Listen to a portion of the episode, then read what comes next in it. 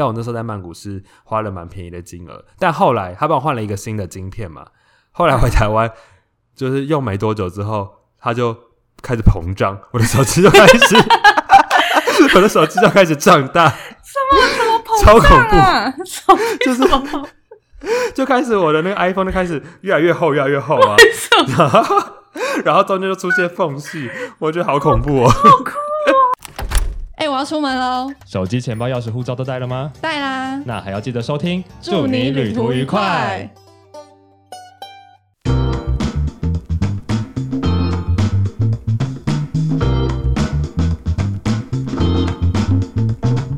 欢迎收听，祝你旅途愉快。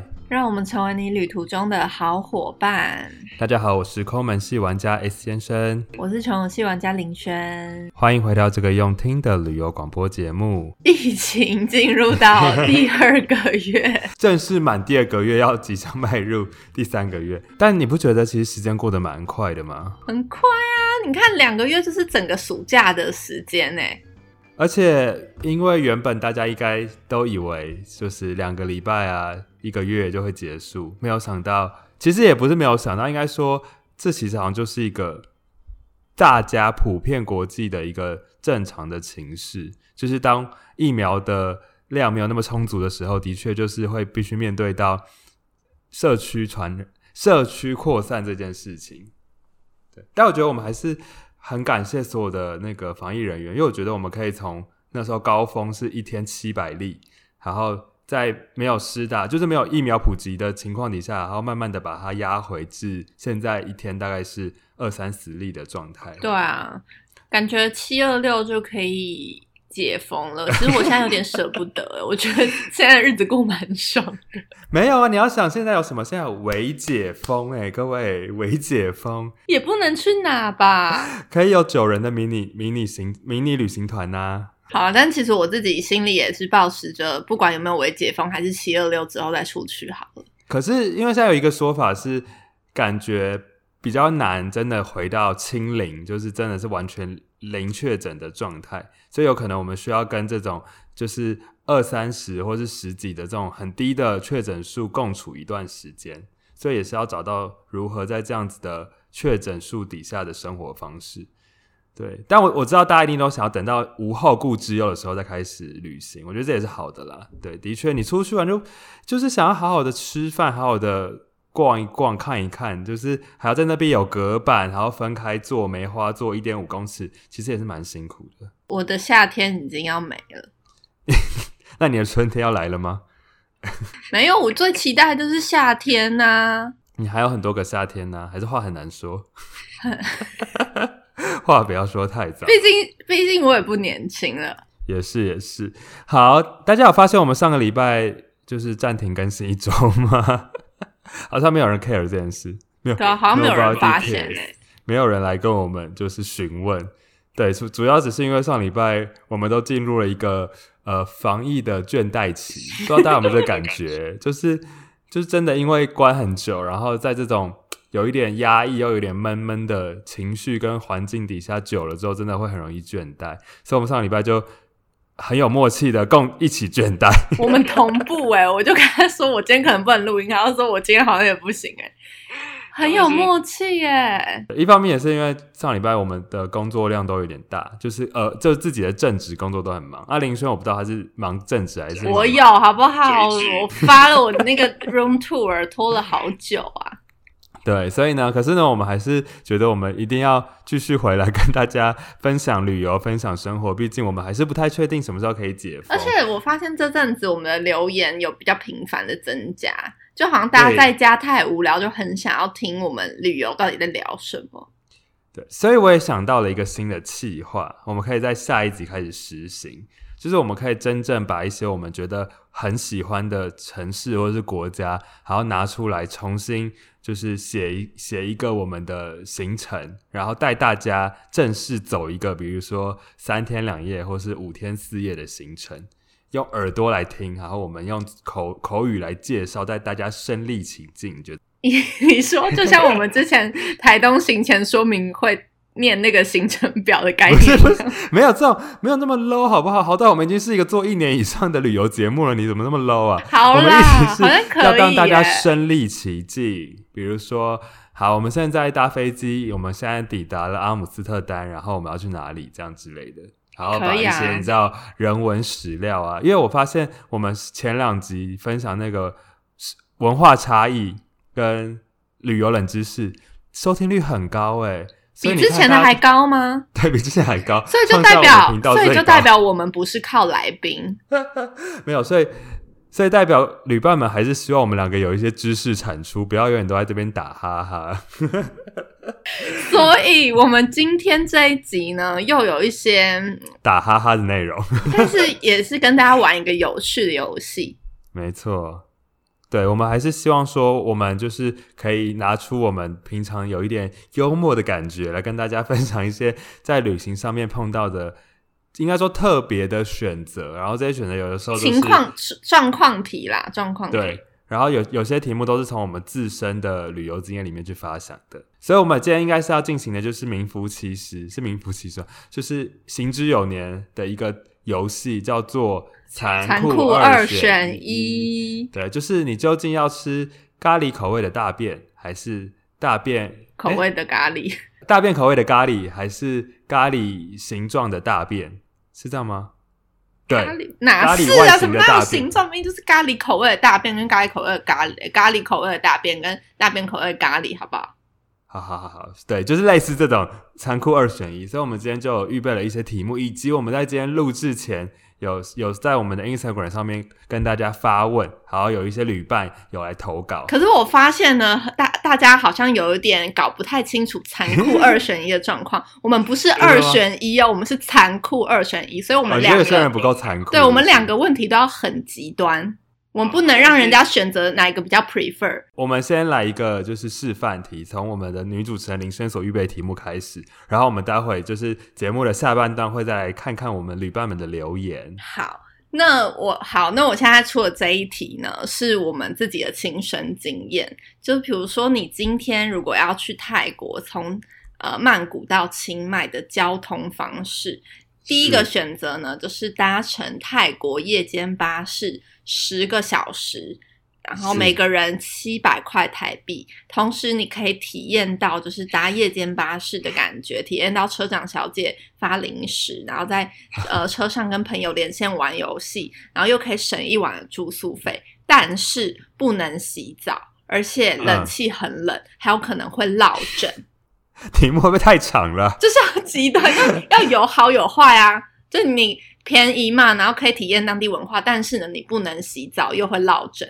然后再来呢，就是飞机飞两个小时以内，然后你坐起来很舒服，但是你不含 check 这个两个小时不含 check in 时间，而且你的呃交通费呢可能要呃两千块台币，然后你还要嗯。再加一晚住宿费的钱，这两个选项有有记住好所以题目吗？有有有有有，我们就是简单来说，应该就是一个是花很少钱，又可以省住宿费，但是要搭很长途的夜间巴士 有很老枕，不能洗澡。的长途巴士，跟一个是要花比车票贵至少一倍以上的飞机票，外加还需要额外再多订一个晚上的住宿费的国内航线，对不对？所以这应该是很多人出国旅游，特别是要在城市间移动时候的一个选择题。因为像我自己在欧洲的时候也会遇到，就是你到底要搭境内的很慢的火车或巴士，还是你要搭很快的国内线？对请选择。我，我选择吗？我选择吗？对你先选择，啊。其实我我跟你讲，我够残酷吧？第一第一题就很 我学生时期的我，就是研究所毕业前的我，会毫不犹豫的、毫不犹豫的选择 A 方案，就是搭夜间巴士。因为那个时候的我，就是抠门抠到一个极点，能省则省，而且我就觉得，你看，既可以花便宜的车票钱，又可以省一晚住宿住宿，就是好上加好，便上加便呐、可是其实过了学生时期之后，就才能开始慢慢体会到什么叫做时间就是金钱这件事情。因为应该说，它建立在我们学生时期的旅游很弹性，所以我们可以一去，比如说去泰国去个十天，然后你可以花一整个晚上在做就是交通，然后到隔天，因为你毕竟搭夜间巴士其实超级耗体力的，你等于前一个晚上没有好好睡觉，所以你隔天要么就是要补眠，要么就是你要盯在那边玩。对，但你就是年纪有一点点年纪之后，你就会发现，一方面你没有那么多的假日时间，就你可能这个旅程只有五天之类的，所以每分每秒都是你知道都是非常精华的。所以现在的我应该会选各一半，各一半。不行，这残酷二选一，你要选只能选一个。如果你今天是第一次去泰国的人，你第一次从曼谷到清迈的人，你会选择哪一个？第一次的话，我会。可是现在的我一定没有时间可以去那么长的旅游啊！不行啊，这就是残酷二选一，要很残酷啊！你看很残酷，你说我完第一题都这么残酷，你后面怎么办？你说我完全没有搭过巴士的情况下，是不是？就是你是一个泰国新鲜人，然后有这两个交通时间，好，就假如是五天四夜的泰国行好了。哇塞哇塞哇塞！好了，现在的我应该还是会给一点，应该还是会选那个夜间巴士。OK，你是说你学生时期你会选搭夜间巴士，但是现在你可能会选择搭飞机，就让我想到，因为我的 YouTube 频道最早破百万订呃百万观看的影片，就是我们一起搭泰国夜间巴士的那一期影片，然后底下很多很多人骂我们，就说我们很很蠢，为什么要？没有骂我们。他说我们为什么要搭夜间巴士？然后为什么不打？他说飞机一个小时就可以到了，所以所以我现在可以理解说那些讲我们搭就是嫌弃我们搭巴士的那些人，他们都是年纪偏大，因为他们觉得时间就是金钱。对，然后那时候的我也是毫不犹豫的选择搭巴士啊，而且我那时候很喜欢，就是就是很辛苦的体验体验一些特别的交通工具。哦，因为你那时候是穷，你现在也是穷游戏玩家，你现在还多一个，你现在多个身份，你现在是极简系玩家。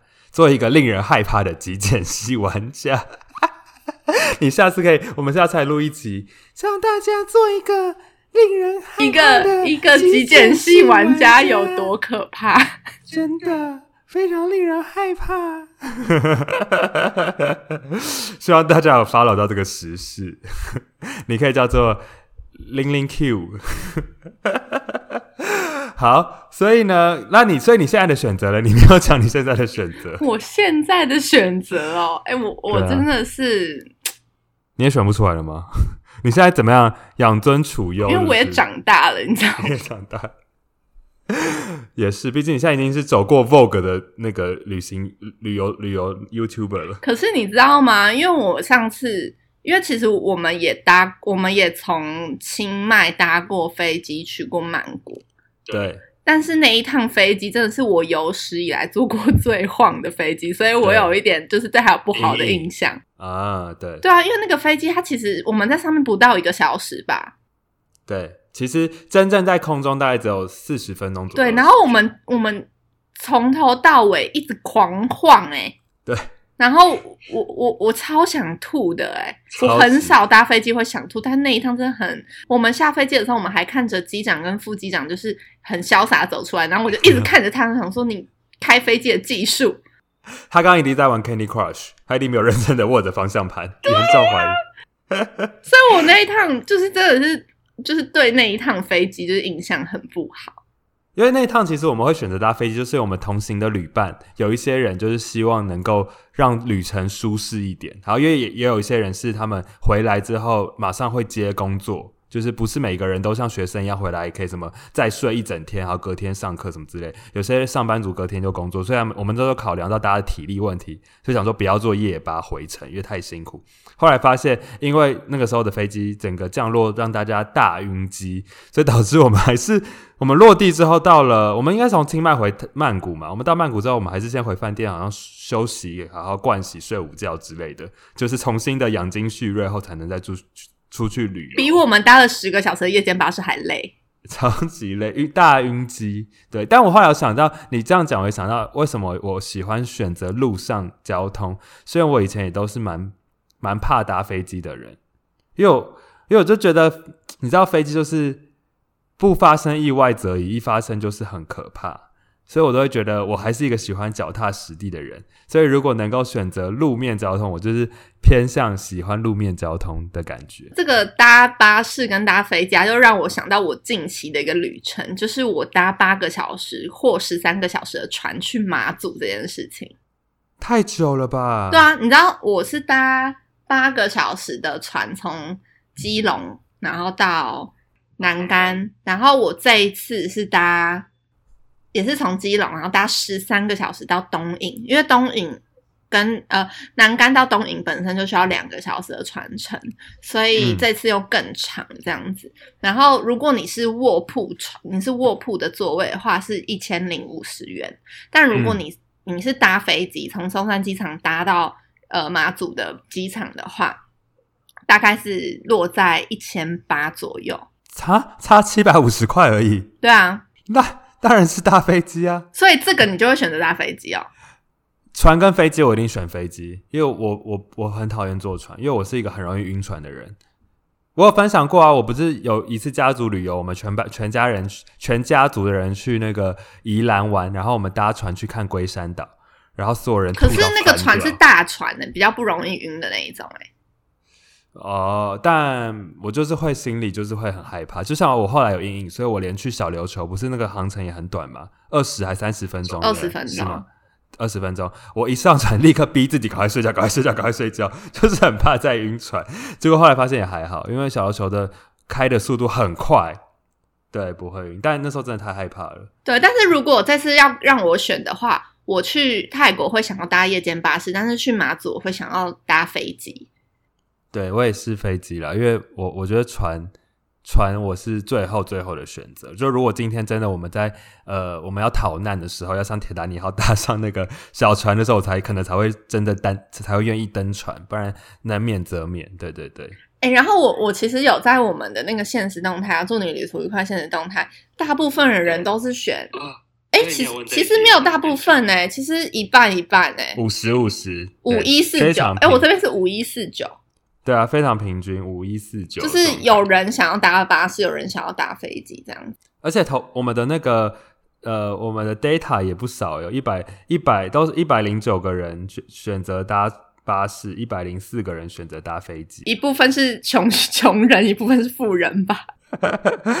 但其实我真的还蛮推荐大家可以体验看看的了，因为在在台湾比较本岛内比较难体验到这么这么长的夜间巴士，而且它就是专门设计给你可以在上面休息睡觉的。对，有毯子啊，然后那个椅子也是几乎可以躺平啊，这样。对，然后还有一些机上娱乐，对，包含会来发餐点的车长或是车长小姐或车长先生车长小姐本身就是一个娱乐，子，你怎么这样子啊？你说他他很专业的在执行他的任务，好不好？他才他没有在搞笑。第二题，你宁愿住在金碧辉煌、一晚五千块的五星级饭店，早餐有自助吧吃到饱，但是呢，可能那个饭店没有什么特色，这样子，它就是你去到哪里都可以。都很像的那种五星级饭店，然后或者是呢，你选择住在一个装潢简单、一晚五百块的青旅，老板对你很好、很温馨，但是你早餐要自己去吃，你早餐要自己解决，这样子，你宁愿住在哪一个地方？我吗？嗯，在一个先决先决条件是没有任何经济负担的情况下，对不对？没有任何经济负担。就是我可以，我我我花五千块住饭店是 OK 的状态底下，对吗？也不能这样讲啊，一个比较贵，一个很便宜耶。经济也是要考量哦在里面啊。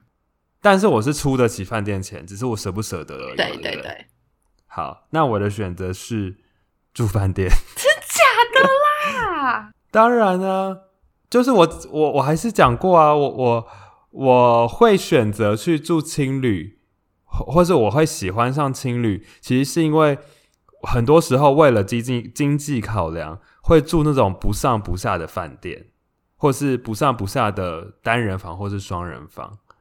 但是如果今天我有我我有我可以住到五千块等级的单人房或是双人房好了，就代表那个饭店一定是有一定的舒适程度了。不行了，你不能把自己设设定在你是付得起这个钱的人，就是你付得起，但是他可能会压榨你，压榨到你一部分的旅费。啊，好了好了，那跳回来，跳回我我个人的状态，就是如果以我现在的呃花消费习惯的话，现在的话我还是我会选情侣啦，因为我现在 我还不会还没有富有到那边。我会花五千块去住自己一间的饭饭饭店，这样。应该说，回到刚刚那个前提，就是如果我自己的现在的经济状况跟我现在的娱乐支配额的方式的话，我会选青旅啦。因为我觉得，就像你讲的，你花那个少少的钱，可是你所享受到的附加价值，其实真的有的时候都高于那个金金额给你的价值感。但是，的确，如果你今天去花一个，比如说青旅，可能一晚是六七百块，那你住饭店少说也要一千五左右，或者是双人房可能两千块左右，价值感，我觉得一其实也没有高于青旅两青旅两到三倍这这样子的感觉。那我的话当然是选青旅啊，而且我们的旅伴真的是大部分都投给青旅。我哎、我傻，我整个傻眼呢、我为什么？因为你因为你觉得很孤单吗？你这个身为前饭店派的，我我就想要问各位旅伴朋友们，各位现在在听的旅伴朋友们，你们是你们是认真摸着良心选的吗？还是你们只是觉得这个这个频道一直在推崇就是青旅跟那个 背包客栈而已？没有啊，我我们的旅伴都很优秀，我们旅伴都知道旅旅途中的价值，就是他宁愿把那些钱用在别的地方。那个金碧辉煌的饭店，就等到我们中乐透再来吧。我希望大家还是要平心静气的投票，不要抹黑，不要抹黑五星饭店。说真的，如果我真的要折中的话，在泰国我们有连续住了两次的那一间清迈那间民宿，我觉得还不错。它不是民宿了，它它算接近饭店了。我觉得在商旅到饭店的等级。哦，可是它一晚只要八百块，一个人只要八百块，然后它早餐也有那种自助吧，而且每天早上还还会有一点小小的不一样，对不对？对，它蛮特别的。可是它现在涨价了，它它后来因为越来越红，然后它就涨价。现在一个人大概也是要一千左右的。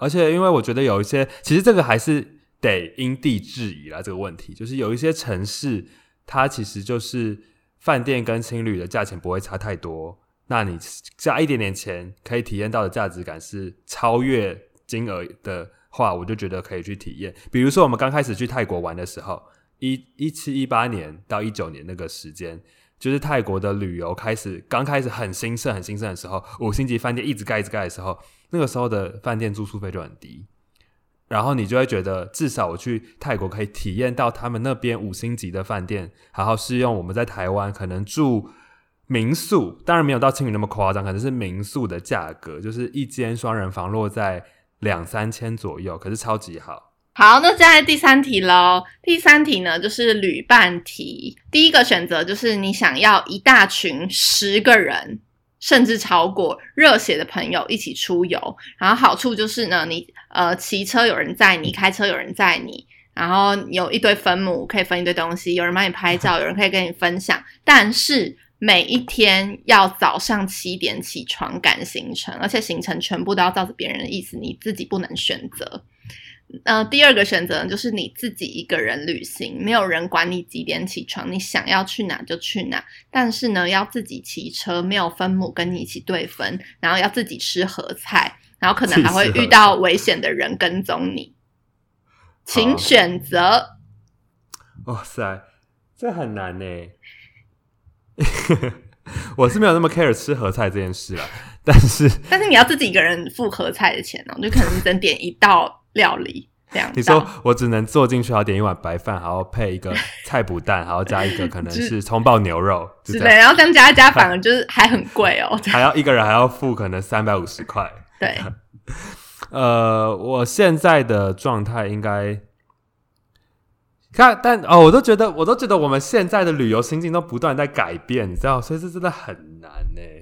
嗯因为他有的时候，以前的我，我我有经历过，就是没有，因为以前有分享过嘛，我经历过完全没有办法一个人旅行的过程，就是一定要找朋友出去旅游才才觉得那才是真正开心的旅游方式。嗯，到后来，因为一就是给自己的一个里程碑，去了独旅之后，开始喜欢上独旅，然后到现在，因为懒得做 旅游功课，所以会开始享受什么都不做，然后别人安排好的跟着行程走的旅行方式。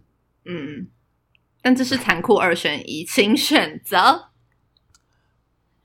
你要分母呢？有人拍照呢，还是自己一个人呢？啊，有那有一个设有设定旅游地吗？没有旅游地，没有，但是一个是每天要七点起床，一个是你想睡到几点就几点。好，那我选一个人好了。我觉得起床还是一个蛮关键的问题。但是没有分母哦，你要自己一个人吃白饭配菜脯蛋哦。我可以不吃白菜呀、干嘛强？这个游戏被强制了一个一个设定，就是要吃合菜，是不是？对啊，一个人吃合菜啊，因为有些地方有些地方它只卖合菜，比如说像我去我去马祖，真的是到处都是合菜餐厅，到处。然后我你知道我每一天都在跟陌生人吃饭呢，我们都在我们马祖人不甘寂寞吗？是因为这样吗？没有，就是他们很多餐厅都是那种。家庭就是式的料理，对，然后你知道我们真的是好几餐，我都是跟民宿的老板、小帮手，或者是我们直接跟隔壁桌说，我们可不可以一起吃？嗯，真的很常这样。哦，有一些地方，他们可能就是专门在卖，就是专，不然其实当地人很多都是他们自己自己煮。但我突然想到一件事情，就是我在马来西亚独旅的时候，就是我有去吃一家合记，好像叫做合记，那个人字旁的和，嗯一家很有名的偏完美的茶餐厅。嗯然后它很有名，而且它号称就是有完美的样貌，可是食物品质非常好吃。然后我就自己去一个人吃，那那种你去一个人去吃茶你也是非常辛苦，因为随便你点一个什么捞面就是一整份，然后你又很想要体验很多，因为你到那个国家去就想要体验看看嘛，所以我又点了捞面，然后又点了什么那种生蛋，而且它一一一份生蛋是两颗生的生鸡蛋诶、嗯。呃，半半熟蛋，半熟蛋，然后还有还点了什么那个三明治，还要点饮料，就点了一整桌，然后到后来我也是吃不完呢、可是没办法，我就想着我你就很想要都体验一下，所以那个时候你就会恨不得有人来当你的分母来分食物，但不,、对啊不是分钱，这种人是分食物。对啊，哎，所以你到底要选哪个？你还没选呢、我选了，哦哦，你选了，你吗选，了。哦，你选你选一个人，对不对？只要选一个人啊，对，嗯，我自己其实也是选一个人，因为我我觉得就是准啊，因为你一直都热爱一个人旅行啊。可是其实你知道，我后后期啊，就是对于一个人旅行的时候，呃，应该说找到志同道合的人之后，就会蛮喜欢团体旅行的。可是其实我有试过那种十个人的团体旅行，就是大家一群人一起去吃一个餐厅，我觉得那样比一个人更不方便到个极致，因为常常会没有位置，然后你要一群、嗯一群人缩在一个地方。呃，而且点点餐要点很久，对，然后你还要就是一直配合他们，一直配合他们，大家想去哪，然后你要跟着去哪，就觉得，啊，我不如自己一个人去别的地方好了，脱队，讲到变十个人，变成脱队的那个人。讲到十个人旅行，我最有经验就是因为我带那个我我去实研究所实习的时候，我之前分享过嘛，我带刚好就是十个旅伴一起出去，所以我们整趟哦！整趟都是十一个人的行动，哇，那时候真的是，我觉得人多旅行最大的问题，其实还是在处理人的情绪问题上面。那你们去餐厅的时候会遇到困扰吗？比如说没有位置，会啊，就是要等比较久，到这这的确是那你们要一起，真的都是同时行动嘛？一起起床，一起睡觉？还好，因为大家大家是研究所毕业生，就是年纪已经偏大了，所以其实自主性都很强。然后我们也很有默契，就是哎、自由自由自由的时候，就比如说今天要去哪里，加哪里，就大家讲好，然后看大家要不要一起跟。当然，因为那时候我是主要是负责行程的人，就是有点像导游的角色嘛，所以我会帮大家安排好所有的行程，然后我会问大家，然后前一天也会跟大家分享说，哎、我明天规划了哪些行程，那大家有没有想要跟？这样，那因为大家其实都是第一次到这些国家，就是我们去，我们那时候去欧洲嘛，所以大部分的行程还是比较入门款，就是比如说你去法国，你到巴黎就会去罗浮宫啊，嗯，或是对，或者是我们去英国的时候，就会带大家去呃，比如说去伦敦西区看音乐剧啊，或者是去那个奥赛美术馆啊什么的。哎，奥赛美术馆在那个巴黎，就之类的，就这些行程。然后，因为它都很很基础入门款，所以大部分大家就是团体行动。除了有一些就是比较特别的行程，例如说，哦，好，今天有两个美术馆。然后有人去过了 A 美术馆，那我们就会开再开另外一条 B 美术馆的线，然后看谁来选。就自己选择这样。嗯，对，好的啊哦，我们这个也有放在现实动态，然后旅伴们的那个投票数是三十三比六十七耶，就是三十三趴分，之一跟三分之二，对啊，六十八个人选那个十人热血旅游，然后一百三十八个人选选独旅。好奇大家的年年龄层落在哪里？对啊，因为我就是觉得嗯团体行程应该。年轻的年轻的旅伴朋友们应该还是喜欢人多，因为对，因为热像。嗯，像我大学的时候，我也觉得就是团体行程很热血。那再来进入到第四题然后，第四题题目比较短一点，好，掉护照 VS 掉手机，请选择。哇塞，哎、这好残酷哦！是不是这才是今天最残酷的一题吧？我我两个都承受不起耶，我真的承受不起。我跟你讲，我我先选再补充故事好了。好，哇塞，旅伴们可以在这时候想，你宁愿掉护照还是掉手机呢？掉手机好了。哇，哦，是哦，还是掉护照啊？好难哦。哇，掉护照好了，你选掉护照，我选掉护照。为什么？因为我觉得手机不只是安全感，更重要的是它是一个人很大的回忆跟记忆的来的的存在地方。嗯尤其是我们现在手机容量越买越大，越来越没有备份的概念跟习惯之后，嗯嗯嗯嗯，对，哎、但是其实我手机都有在备份的欸，因为我跟你讲，发生一个故事，就是我我有一次跟家人去曼谷的时候，又是去曼谷。啊，好，我们先去华兴玩，然后我们住那种 villa 很漂亮，好，我们就是在游泳池最后一天，已经在华兴最后一天，隔天要回曼谷，就最后一天在那边帮大家拍照，然后呢就去游泳池里面拍照，那我就把手机放在我的海滩裤里面，完全忘记这件事情。我就拿相机在帮帮我弟拍照，然后还在那边指导他动作，然后拍的拍很开心，还拍还想拍水中摄影之类的，就是整个人蹲到水里拍照。结果当我蹲下去后，我都忘完全忘记我手机在口袋里这件事啊！我那时候拿的是 iPhone 六，所以完全没有防水的功能。然后直到我发现的时候，大概已经泡了十分钟的手机，天哪！所以整个手机就错塞啊！然后我还立刻把手机拿去那个放饭店的冷气孔上面放着吹，想说要把它吹干之类的。好，那那那一次旅旅行，我就深刻体会到旅程中没有手机有多么的焦虑跟痛苦。就是你没有你没有练就一身就是断舍离手机这件事吗？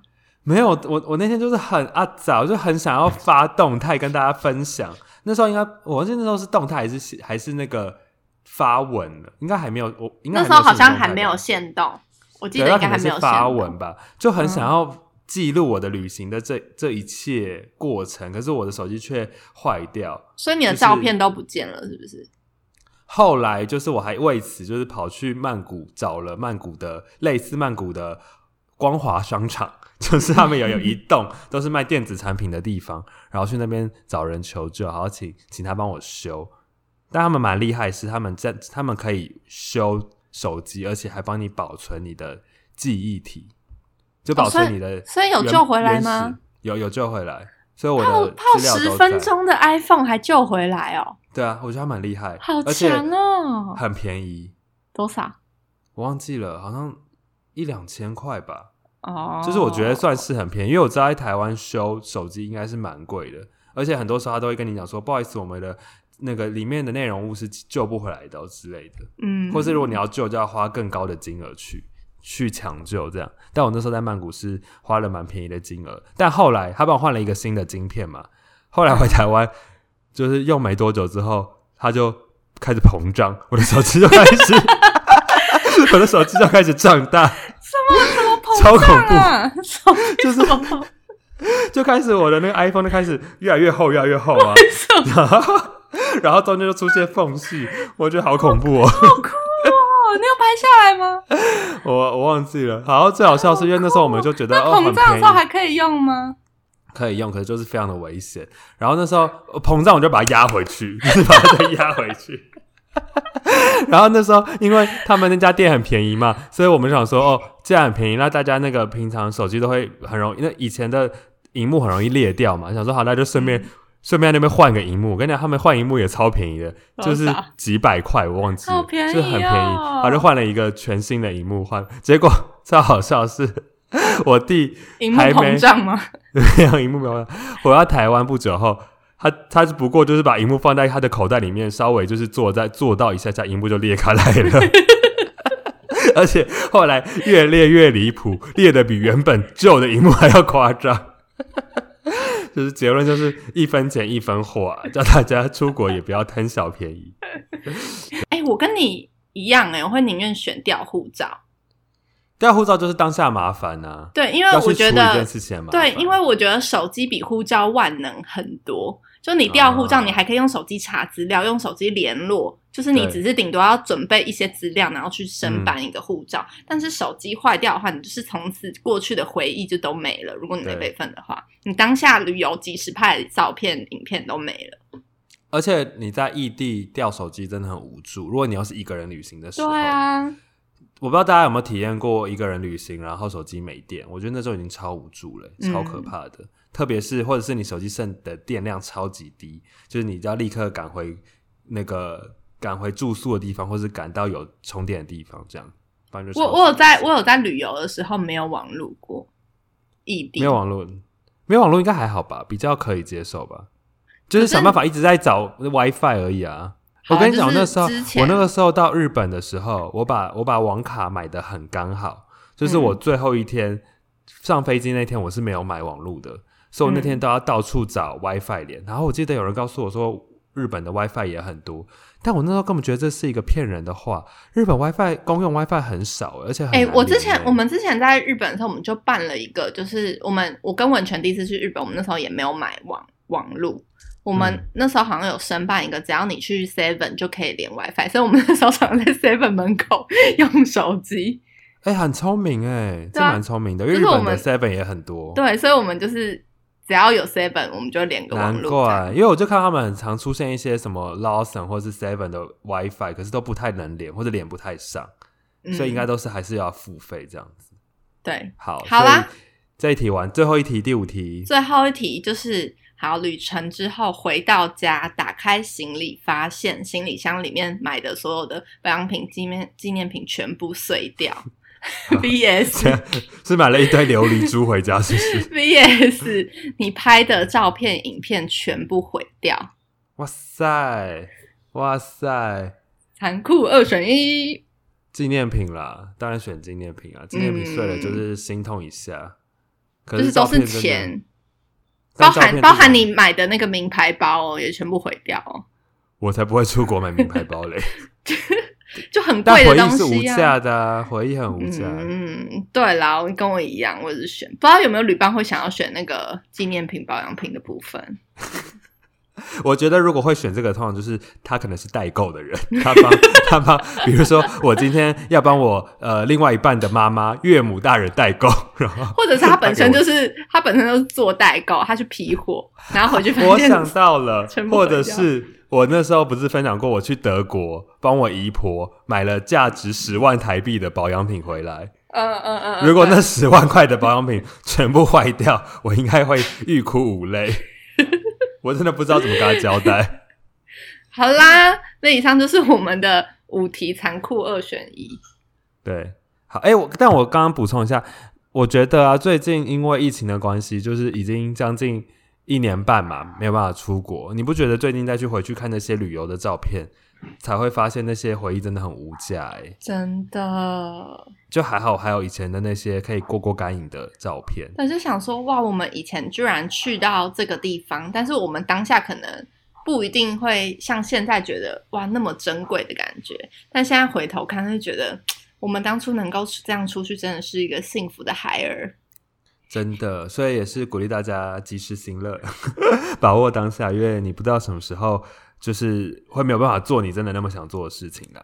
好，所以我们因为我们今天同样在今天的录录音前的几个小时，我们有 PO 了二选一嘛，然后刚刚分享了旅伴们跟我们一起参与的调查之后，我们最后有问了大家有没有参与，有没有在旅行上面也发生过残酷二选一，所以我们现在就来看一些有趣的留言。首先，第一位留言的旅伴非常的可爱，他回答了两个字，叫做 N No O No，他没有，你知道我发现这些回答 根本就不是残酷二选一，很多都是在抱怨妈妈、抱怨女友什么的。你有发现吗？你有发现他们都在抱怨自己的旅伴吗？我没有很认真看，因为我想说我们要在录音的这一刻来看一下他有真实的反应。但我那时候看到 no 的时候，我真的觉得太好笑，他他他好严厉哦，就是对于这个发问的回复，他不接受极端的提问。没有，他的意思应该是他没有遇过啦。但其实我们是想要收集大家有没有，就是想要提供给我们的二选一这样。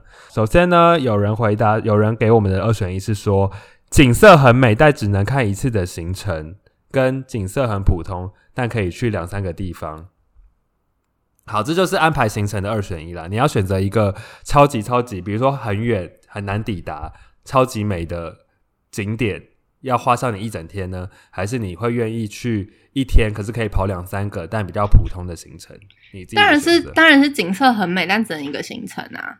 因为我我其实我自己本身旅行就是这样子，就是我我本来就不是为了赶行程而赶行程，就是我宁愿去一个就是最有价值，然后会让我觉得最值得的一个地方。我也是这样想，但我跟你讲，我发生过另外一个方，另外一个状态，就是他所说的可以跑两三个地方，但我是发生在城市的跑两三个城市这件事情。因为像我那时候在呃比利时好了，比利时有很多个小镇嘛，小城市，然后每个城市都很很近，所以如果你用踩点的方式，你可以累积到很多个城市。比如说，他们有布鲁日，然后有呃安特，然后他们还有一个边比较靠边边的城市叫做安安特卫普，就是一个有很漂亮的车站的城市，它有号称好像世界第二美吧，就是 C N 也是评选它为世界第二美的车站。我们就为了要多收集那个车站，所以我们就有特别买火车票。到那个车站后下车，然后跟车站合照，然后再转乘巴士进。那时候是要去，应该是要去法国吗？呃，要去荷兰，转乘到那个鹿特丹这样。所以，如果对我来讲，就这种情况得发生在，比如说我我想要收集更多的城市的时候，哦，那我就会选择说，哦，那我我把行程排紧凑一点点，然后多踩几个点，嗯，就多留下哦，至少我对于每个城市多一点点的看见跟想法，这样子。嗯，因为我自己就是本身不喜欢太紧凑，然后有时候我都会保持着我不是最后一次来这里的心态，所以我就会哎、觉得，我以前也会哦这样想啊，所以我就觉得别的地方下一次再来就好了。谁知道现在是这样？现在一堆地方我们都回不去，气死！我们接下来呢这一题是要聊说，发高烧选择在旅馆休息呢，还是要硬着头皮把很想去的行程走完？你知道这个这个问题，我曾经发生在香港，因为我之前去香港玩的时候，我就发高烧，我就早上起来我就觉得头很晕，然后什么，后来就觉就是就发现我是发烧，然后后来我就睡晚一点，然后吃个发烧的药、退烧药，然后去走行程，你你的身身体状态是舒服的还是不舒服的？不是舒服的啊、但是就是蛮虚弱的，可是还是可以下来走。但我觉得那那时候走完是开心的吗？还好，因为因为其实我那时候觉得，因为我那时候去香港，我去的地方，我就是觉得到处都很多人，所以我没有特别觉得有到非常好玩的感觉。啊，对，我也发生过，嗯，对，可是我我自己也会觉得说，哎，好险我有下来走，因为是我那时候是住在一个就是不是那么舒服的情侣里面。哦，嗯，所以你觉得在里面休息不见得会比较好？对，而且我去香港也没有也没有很多天，所以我想说，如果睡一整天就是让对啊，嗯就把握时间。我发生过在泰国跟小琉球都发生过，因为我是一个非常容易中暑的人，嗯所以我去到很热的地方，海岛或者是比较热带的地方，我就很容易中暑，所以我都曾经在曼谷跟在那个小琉球第一天抵达大中暑，然后我的选择都是睡觉，因为我就是秉持像林轩刚刚讲的啦，我都觉得这些地方没有非去不，就是没有一定要在这次完成什么事情。好，我都会觉得，因为我都我我是一个身体很容易中暑的人，所以我知道我只要中暑不去立刻的停止它，就是比如说立刻刮痧，然后吃止痛药休息的话，我会就是那个整个症状俩起来会非常的可怕，就是会头头痛欲裂，然后会呕吐什么之类的。嗯对，所以我还是会选择休息这样。好，下一个，好，下一个呢是这位旅伴说，如果带妈妈出去出去玩他在的话抱，怨妈妈他很麻啊，烦的朋友也会吵着去，而且他就是那种什么都不付钱，还要求很多。什么意思？再念一次，再念一次。这个二选一的点在哪里？好，再念一次。如果带妈妈出去玩的话，他很麻烦的朋友也会吵着去，而且他就是那种什么都不付钱，还要求很多。他在抱怨妈妈的朋友，对，他的二选一应该是建立在要不要带妈妈出去玩这件事情，就是带妈妈出去玩就是一个孝心的表现，但不带妈妈出去玩就是省得不用去碰到这个，就是很因为妈妈出去玩就会附带一个很麻烦的朋友一起去，妈妈的朋友也会一起去。哦，所以二选一是你宁愿要表现你的孝心，但是又很很麻烦，还是你要当一个不孝子，然后对当自不己爽孝女这样？没错，好，我选择后者，目前你你一定会选后者啊，因为你就是一个不孝女的代表、啊，你根本就没有带你妈妈出去玩的打算的。哎，我跟你有讲，啊，跟各位有在，旅我有在伴朋友们计划，好不好？我跟各位旅伴朋友们讲，林轩曾经有合作邀约，邀请他要在好像是国内嘛，还哪里的什么一一日游，是不是？基隆之类的吧？对，他是直到那个时候他才有心动，觉得是不是应该带妈妈去这种没有，我这次我跟文泉这次去马祖的时候，我们就有在想要带各自的妈妈去，为什么？因为他们两个就可以作伴。呃，我也是因为想要拍一集带妈妈旅游消费妈妈而已。没被我讲中，被我讲中。我跟你 各位旅伴们，你们现在看不到他的脸，他现在脸就是一脸就是被我讲中的意思。哪有？我们是真的觉得那边很不错，好不好？好，很不错，好，顺便可以带妈妈去消费妈妈这样。好啊，我自己哦，啊，我应该会，我我选不出来，因为你就是想选后者，你不想你不想让大家知道你是不孝子，对不对？哎、我带妈妈去日本过生日过，哎，拜托、啊，那你为什么选不出来嘛？你为什么现在在犹豫嘛？你犹豫就代表你因为我觉得我妈选不出来就是我，我觉得我妈不会带很麻烦的朋友出国啊。哦，但我觉得这问题是不是也建立在其实妈妈本身也多少是一点麻烦？对不得不说，对就是妈妈们多少还是带了一点点的麻烦的小麻烦。我们讲一个小，听起来比较淘气，小麻烦妈妈们就是带了一个大麻烦朋友一起出去玩。对，好了，那我应该还是会选择一个人，就是就是跟妈妈说，如果你今天要我跟你出去玩，可以，但你就是不可以带大麻烦一起出去，你要把它留在台湾这样子。好，下一题，他说，请问你要花大钱吃当地的好料呢，还是要温饱就好？二选一。今天给你选择去一个地方，然后他一定要要吃到当地的特色料理，就要花超级贵的钱。因为难以取得，还要非常的，你知道，非常的珍贵，跟还是你就是每天吃便利商店就好。啊，哎、你知道同样的问题我发生在兰屿哎，因为我第一次自己去兰，嗯，你知道去兰屿很贵吗？兰屿的交通、船票，然后租车，一一个人去玩好贵哦。然后所以我在兰屿有吃了几餐的泡面跟便利商店哎。哎、那我我我知道我一个比较实际的，就是可以直接把它套用在一个地方。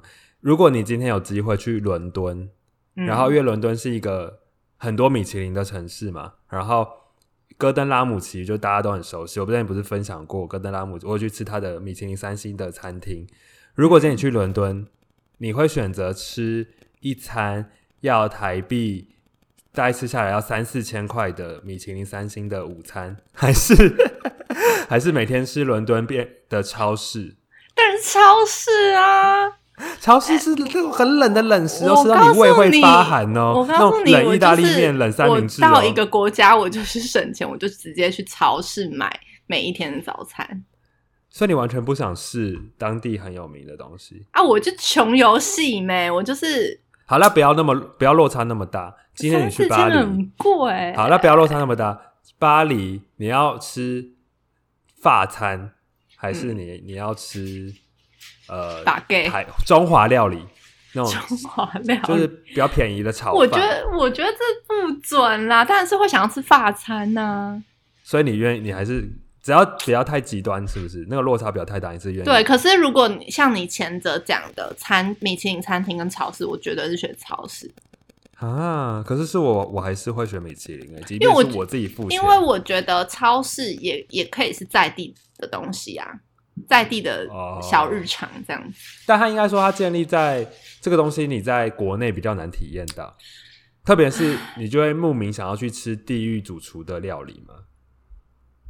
好，没关系，所以我们就各自有各自的定见。没好错，好，下一个哦找不到信用卡买好票的特急列车，十分钟后发车，也要回头找呢，还是要冲上车？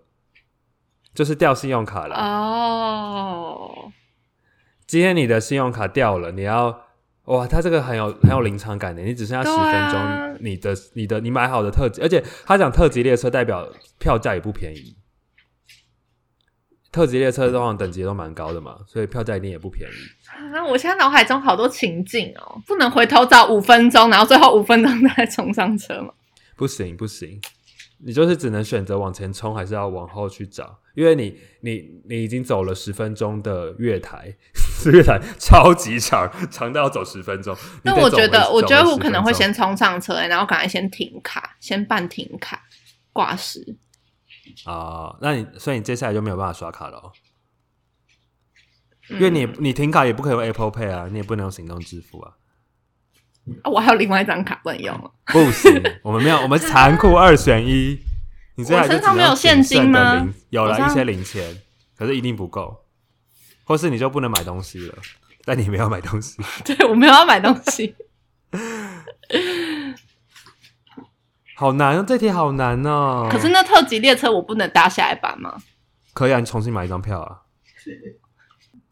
因为找点哈，因为回头找信用卡也不不一定会找得到啊。对，就是但是但是你没搭上车就没搭上车，但是有下一班，但是如果你找到了，你会很开心，对不对？找到了那个失而复得的感呢、觉。你选，你先，你先选。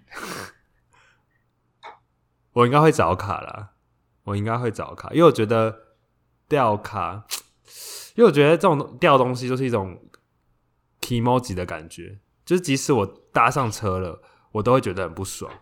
可是如果我、嗯，如果我回去找卡，然后又找不到，那那个不爽的感觉，应该就跟我已经搭上车，然后没没有去找卡的不爽感觉，应该不会落差太。可是你回去找没有没有找到，啊，你又没搭上车，就那个不爽也会有嘛，但我觉得那个不爽跟我去搭车好没有回头找卡的不爽感，应该不会落差太大，就都会很不爽。遗不遗憾的问题了啦。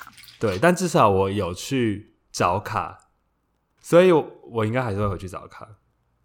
好，下一个呢是凌晨的京都没地铁、公车，民宿离京都站十公里，搭计程车还是走路回民宿？哇塞，好，十公里是要走多久啊？很很久诶，十公里非常久哦，会走到一个小时吗？超过了。两个小时？你想，我们平常跑步跑五公里哦，可能都要花四十分钟，慢一点跑的话，跑步要花四十分钟五公里哦，所以走路十公里是不是要将近三四个小时？那当然搭计程车啊。对啊，怎么会？他有没有写错他的？如果是如果是走路一个小时内可以到，我可以我会选走路。真的哦、但是如果要走凌晨欸三三四个小时的话，因为我其实我走路的极限一个小时 OK。哦，但我懂它的设定，因为在京都，不能用台湾的物价想，京都的十公里的计程车一定超级贵。对啊，可是我就觉得凌晨，然后我还要半夜这样走路，那我就会想要搭电车了。还要花超级贵的，可能接近台币要到万吗？不知道，不用到，不会到万吧？就好几千块，就是？没有那么贵啦。应该有吧，至少好几千呐、日本哎、是京都哎、是不好意思啊，我们这两个没有在日本搭过电车啦。谁会日本搭自行车？好奢华啊！我有在日本搭过吗？反正我会搭自行车啦。好，有一个旅伴就就说有有，他有遇过残酷二选一，这个也不 要 That's all，有 这个要留着。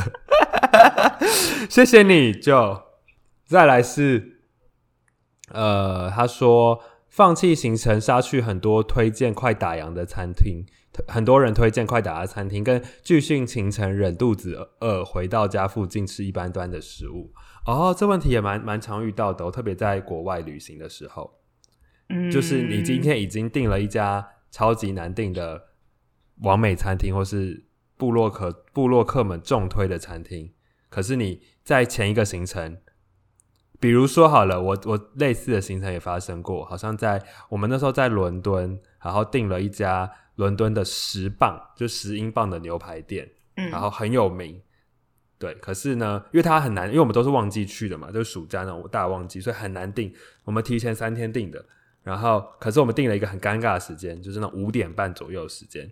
所以前一个行程，好，可能我们还在我忘记了某一个美术馆好了，然后还逛不完，还想继续逛。可是呢，如果你继续逛，就势必会 delay 你的餐厅就要取消，你的选择会是嗯，可是他他写说快打烊，我就觉得赶过去之后好像也不能吃多久，所以我会想要选后者、欸。就是我宁愿继续我们的行程，因为我会觉得我们这个行程、如果这样很赶着结束，然后赶着去吃饭，然后吃饭也不能好好吃饭，那就干脆就是牺牲掉一个就好了。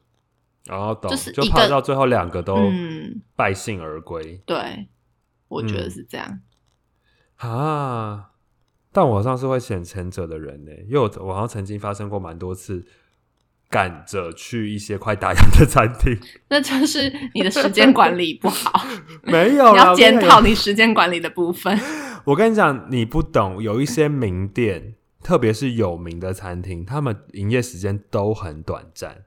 嗯，其实台湾也有很多啊，比如说市场美食，嗯在那种市场里面的，人家就是早早市啊，早市它就是十二点半就是对会打烊，有的时候甚至生意好卖得快，十一点十什么特别的餐餐点就没了，那个情况怎么办？我就是得赶啊。或是我，我就在我像我前阵子去嘉义旅游的时候，疫情前去嘉义，就为了吃那个很有名，大家都说很好吃的牛杂汤，我整个大中午在那边喝热汤，哎，真的是超级。但我 我其实但是因为我自己个人就不是很喜欢赶这件事情，嗯，所以我就会觉得，如果要赶，那就宁愿算了，就宁愿吃个简、单的。而且而且你去吃，你也不一定吃的开心。就像是你在大热天喝、喝牛杂汤，那我那个当下我那个当下，我宁愿去吃 Seven 的小美冰淇淋。我还是很开心，因为那家牛杂汤真的很赞。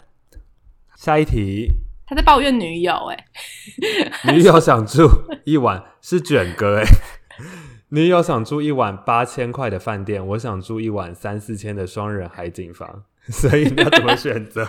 知道选什么？选？请问我是应该要一意孤行呢，还是要那个听从女友的话吗？还是他的选择是我卷哥？你没有明列出你的二选一是什么二选一？就是女友想要住贵一点啊，但他想要住就便宜半价的双人海景房。价钱但这个这个二选一的重点不在于房房间是贵还是便宜，而在是而在于你要不要跟女友吵架吧？你要选择一段 peace 的旅行呢，还是要选择一段有纷争的旅行吧？我跟你讲，这个当然是 看看你们的那个啦，看你们两个人的相处模式。就如果你你你本身是一个会在乎女友的情绪，然后要讲很委婉，然后可能你又常常趋趋于劣势的一个人的话，那你当然是选女友选择的啊，啊不然你你选了一个三四千块的，然后他就说好好好去住啊，他就一住进去开始他就跟你闲，就说你看吧，住这种便宜的海景哪里有海景？真的有海景吗？隔了一条大马路叫海景吗？这样子对不对？但对，这得不偿失。没错。然后我看到下一个人，他也在抱怨，啊还抱怨公婆。公婆，他说跟老公小孩想逛夜市，但公婆觉得要吃餐厅才会饱，太可爱了吧？好，所以 这题的题目就是究竟要不要管教公婆？